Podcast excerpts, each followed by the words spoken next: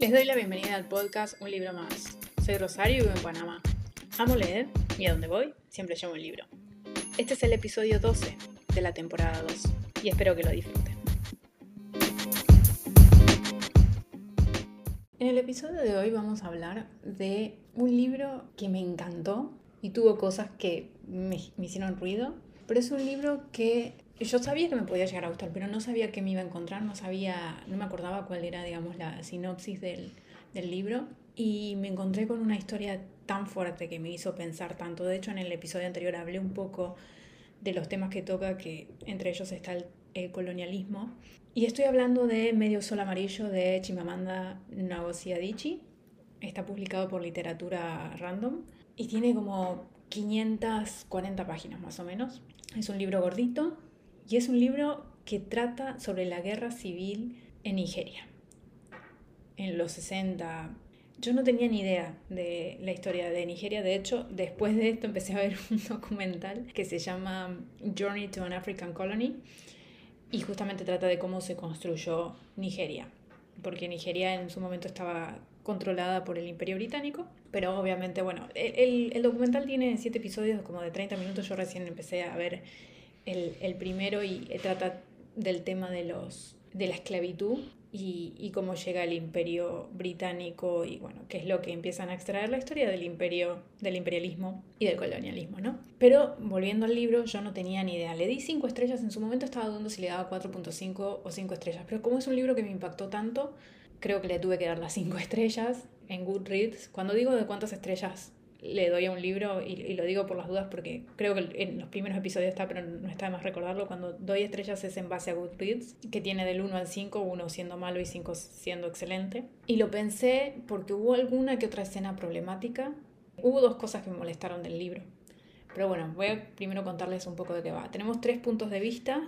Tenemos el de un chico que se convierte en el sirviente de un profesor en, en una universidad en, en Nigeria tenemos el punto de vista de Olana, que es la esposa de ese profesor, o la mujer, no es la esposa, es la mujer de ese profesor, la novia. Y tenemos el tercer punto de vista, que es el de Richard, que es un británico que se enamora de la hermana de Olana, de la hermana melliza. Y ellos tres nos van contando no solo la historia familiar, pero todo lo que pasa alrededor y cómo la historia también cómo la historia penetra en la vida de ellos, ¿no? en la cotidianeidad. Y son estos personajes los que van contando la visión. Por supuesto, al tener un británico como Richard, tenemos la visión eh, de Inglaterra hacia los africanos y también esa relación de los nigerianos con llamados los blancos, digamos. A mí ese tema de usar el término blanco eh, me cuesta un poco. En, en inglés está como mucho más normalizado, pero en español no sé si no lo tenemos tan normalizado y, entonces es un poco la visión de esta gente que viene acá a decirnos lo que tenemos que hacer. De hecho hay una frase en el libro, o un momento en el libro, donde están hablando de eh, que lo voy a decir más o menos como fue, obviamente no es textual, pero es como que no se puede aplicar lo que, lo que se hace en Inglaterra a África. Es como si te dan una camisa sin los botones y vos tenés que ajustar esos botones a vos, digamos, a esa camisa la tenés que ajustar según a, lo que a vos te gusta. Algo así es la, la, la, metáfora que utilizan y es justamente algo que sucede mucho, ¿no? Quieren replicar cosas que funcionan en un sistema, con una cultura, con una idiosincrasia, en otro lugar al que llegan a conquistar y se dan cuenta que no funciona. Y cuando no funciona, se van y lo dejan a la deriva. Un poco también esto me, lo asocio a otro documental que vi hace poco que se llama Turning Point, que es sobre el 9 de septiembre y la guerra de Irak, eh, la guerra de Afganistán. Y un poco esto fue lo que sucedió en Afganistán y uno de los errores graves que la misma gente, digamos, de Estados Unidos lo dice, es que quisieron replicar exactamente cómo funcionaría y los afganos funcionan de otra manera o tienen otra forma de, de manejarse como sociedad. Entonces no, no puedes aplicar lo mismo, los mismos parámetros, las mismas reglas, tenés que adaptarlo. Y esto les pasa mucho eh, en estos territorios, ¿no? Y en Nigeria, los nigerianos lo dicen, o sea, no, no, no, puedo, no se puede hacer lo mismo, nosotros tenemos que adaptarnos, no va a funcionar de la misma manera que para ellos. Esa es una de las cosas que uno se encuentra con el libro. Hay muchos momentos durísimos, terribles, y de hecho voy a hablar de eso en, la sección después, de, que, que, me llevó a pensar muchas cosas este libro. E, es un libro que todavía me dejó pensando muchísimo, donde tengo las escenas muy marcadas. Por supuesto hay una parte de romance, hay una parte de historia familiar, hay mucho de la cultura nigeriana, de la riqueza, de escapar cuando las cosas se ponen feas o de quedarse y pelear. Hay mucho de historia, yo no tenía ni idea cómo había sido eh, el nacimiento de la República de Biafra y, y la pelea, las matanzas que se dieron. De algún modo las escenas, y creo que lo decía en el episodio anterior, me hicieron recordar mucho al genocidio de Ruanda, son eh, dos cosas diferentes, pero marcadas por dos tipos de, no sé si son etnias, los Igbo, pero bueno, cómo se enfrentaban entre estos dos grupos, cómo reclutaban chicos.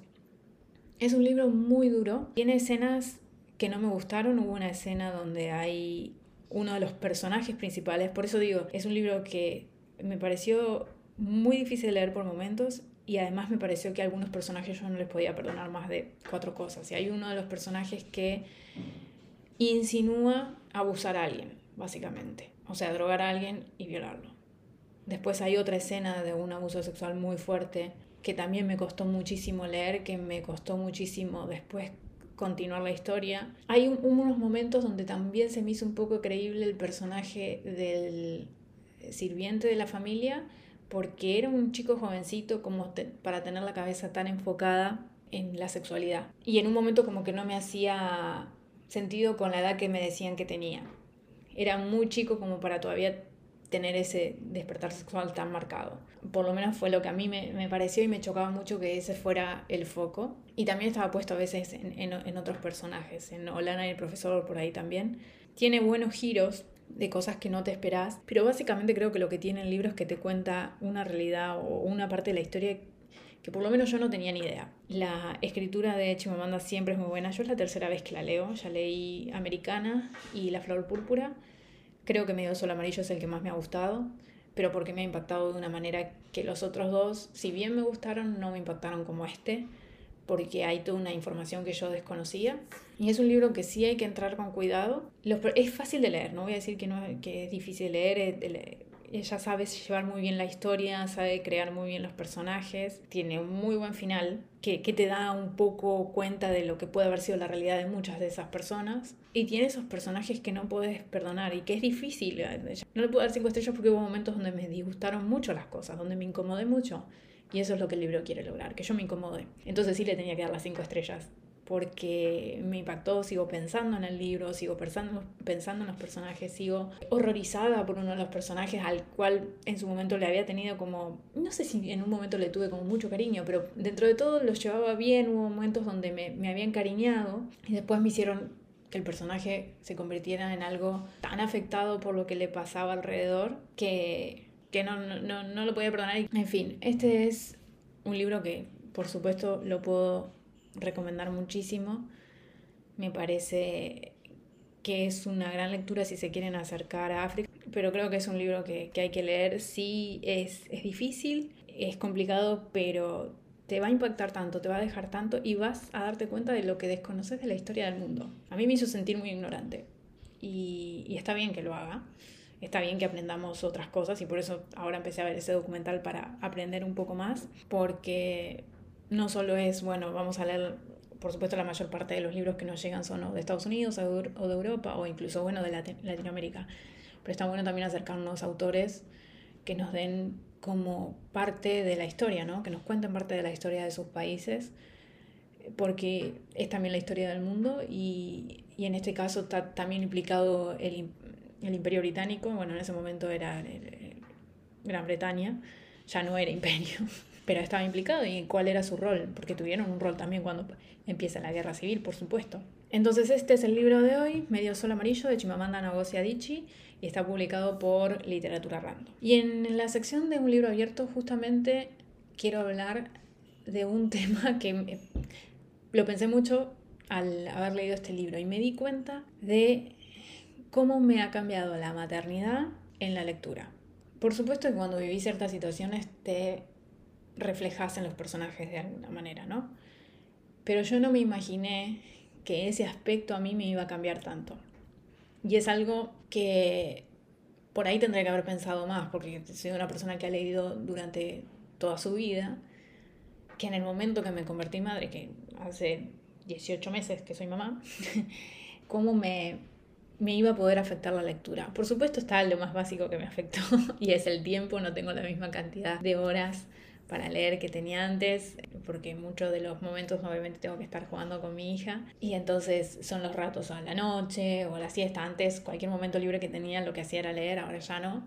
Eso es básicamente lo que me cambió, pero no me imaginé que el segundo choque venía con lo difícil que se me hacen algunas lecturas cuando hay niños de por medio, cuando hay temas donde incluso el personaje no está desesperado, pero yo me desespero porque lo pienso desde mi lugar de madre. Y como digo, obviamente dependiendo de la situación que uno pase, eh, se va a ver afectado diferente. Lo que yo quiero hablar hoy es justamente algo que descubrí.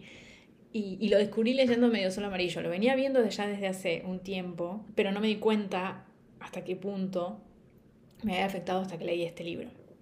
Y entonces, nada, quería compartirlo hoy con ustedes. Y es que me cuesta muchísimo leer. En, en Medio Sol Amarillo hay eh, muchas escenas donde los chicos no tienen que comer, que es una de las realidades de la guerra, de cualquier guerra.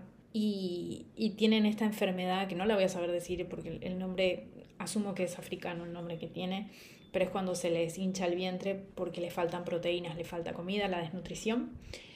Y, y eh, esas fotos que hemos visto mucho de, de lo que sucede en África, que, que, el vientre se les abulta, y está muy mencionado esa, esa enfermedad. Y en todos estos momentos donde peligraba la vida de los niños, donde no tenían donde, eh, para comer, e incluso no veías la desesperación de la mamá, yo la sentía, porque empezaba a pensar cómo me sentiría yo en una situación de no encontrar qué darle de comer a tu hijo. Y, y, la lectura fue completamente diferente. O sea, me costaba mucho más, me empezaba a doler algo físicamente. Por más de que por suerte no es la situación que yo tengo que atravesar, es...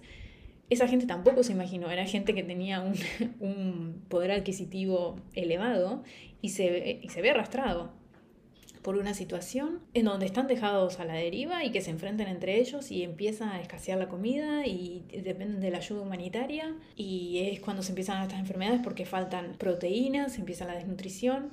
Lo otro es el tema de, de los abusos, me cuesta mucho leer los abusos, las muertes. Por ahí en otro momento, no digo que siempre se me hacía fácil, pero me podía parar desde otro lugar. Ahora me, me, cuesta muchísimo más atravesar esos párrafos. A veces pienso y digo, yo me voy a saltar este párrafo, no quiero leer este detalle, pero al final lo hago, lo leo y, y después me, me, queda impactada y, me cuesta seguir. Y creo que es eso, ¿no? Es, es el empezar a sentir la situación o, o poder llegar a imaginarte la situación en la que te encontrarías si te pasara esto, cómo lo vivirías.